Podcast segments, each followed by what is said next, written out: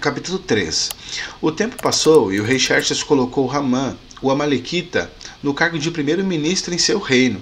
Ele deu ordem também para que todos em seu palácio se curvassem diante de Amã.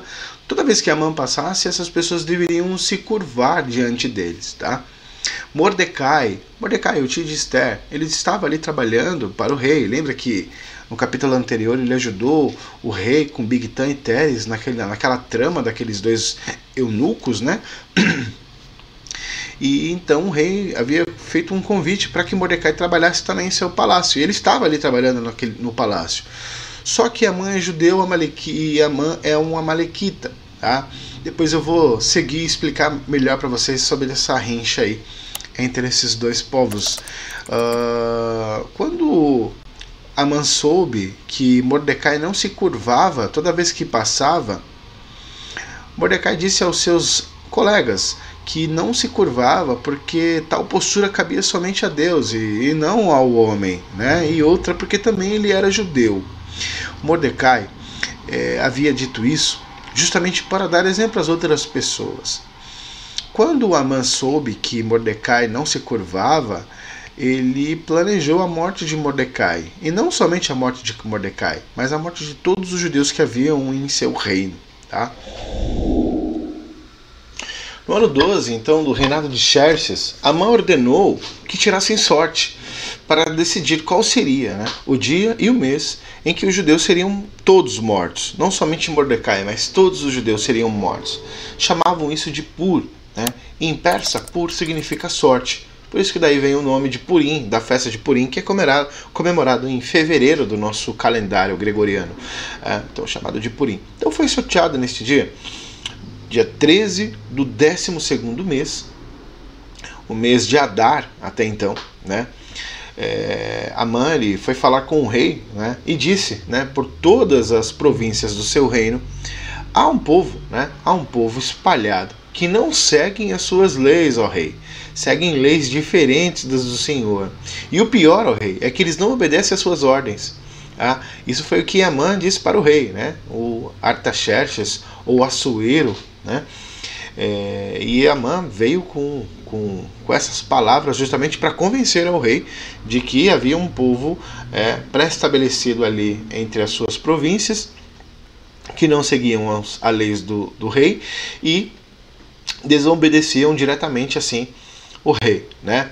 É, Amã disse para que não convém que o rei pudesse é, ser conivente com essa situação e deveria sim então propor algo para que pudesse exterminar essas pessoas. Isso foi o que Amã disse para o rei. Né? Se o senhor quiser, Amã, segundo Amã, dizendo para o rei, assine né, um decreto ordenando que eles sejam todos mortos, né?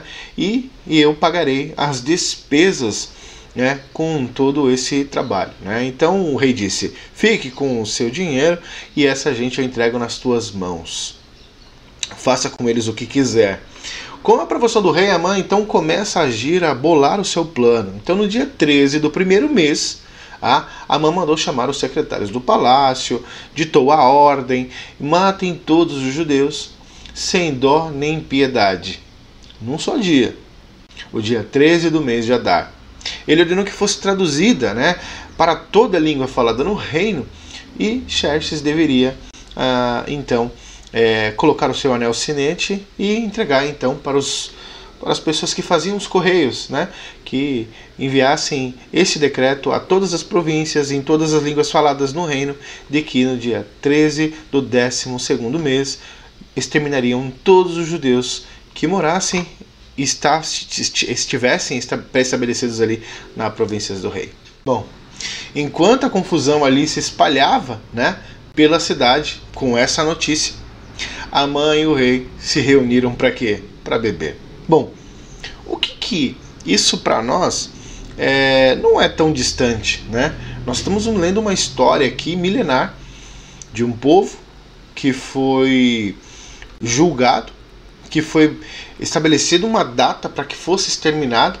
Né? A gente sabe na nossa, na, na nossa história que isso não somente aconteceu com o povo judeu durante o período dos persas, mas uma história recente, né, com os nazistas, enfim, por toda a história da dispersão judaica, por, por que nós conhecemos como história, o povo judeu vem sofrendo todas essas perseguições.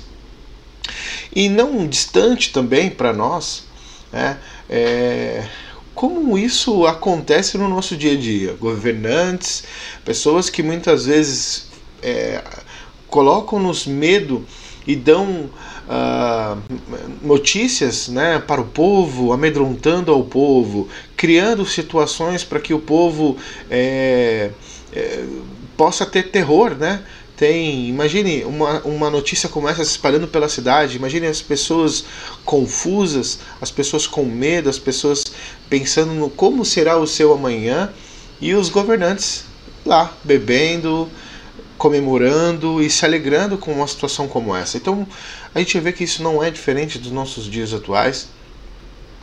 Isso não está distante de nós e nós, como servos de Deus, temos que estar de olho nessas coisas. Temos que prestar atenção muito nessas coisas para que a gente não venha sofrer o que o povo judeu sofreu no passado.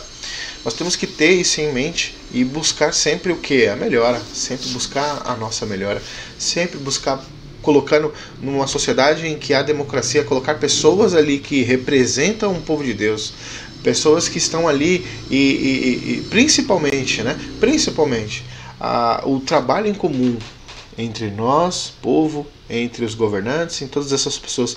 A gente tem que fazer sim a nossa parte, sendo o exemplo para as outras pessoas e buscando e cobrando das autoridades o exemplo também. Por isso que é importante a, a, o Estado e uh, eu vou dizer religião para o entendimento em comum, tá? É, estarem andando juntos, né? Isso não distante na época dos reis. Os reis também faziam.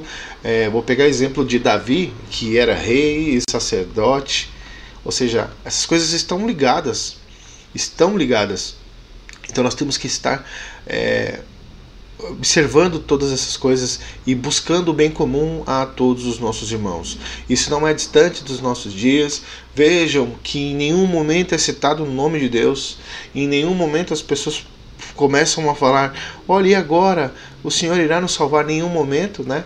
O que? A, a, a, a, a, mensagem né, que foi dada pelos sátrapas, pelos pessoas que faziam um correio sobre o decreto do rei fez com que a confusão se espalhasse. Então a gente não vê o nome de Deus aqui, nós não vemos ah, as pessoas buscando a Deus, pelo menos por enquanto. Né? Nós não vemos essa situação ocorrendo aqui no livro de Esther. Bom, caso vocês não saibam, né?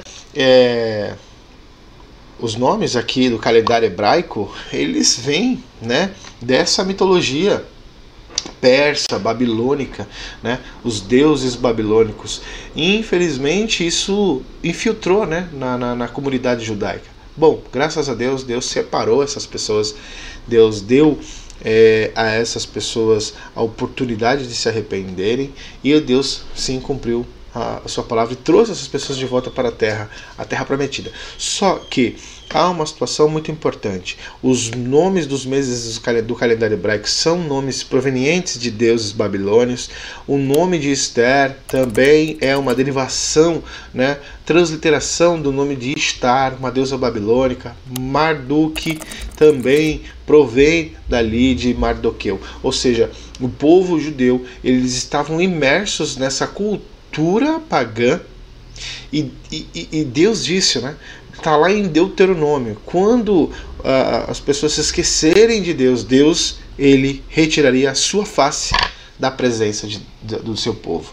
Né? E o que a gente vê acontecendo é justamente isso: o povo é, buscando o seu bel prazer, andando conforme a sua própria vontade, exercendo o seu livre-arbítrio de não seguir os, costumes, ensinos de Deus e fazendo a sua própria sorte. Bom, graças a Deus, Deus é tão misericordioso que é, perdoou essas pessoas e deu uma nova oportunidade. E nós continuaremos aqui o nosso estudo.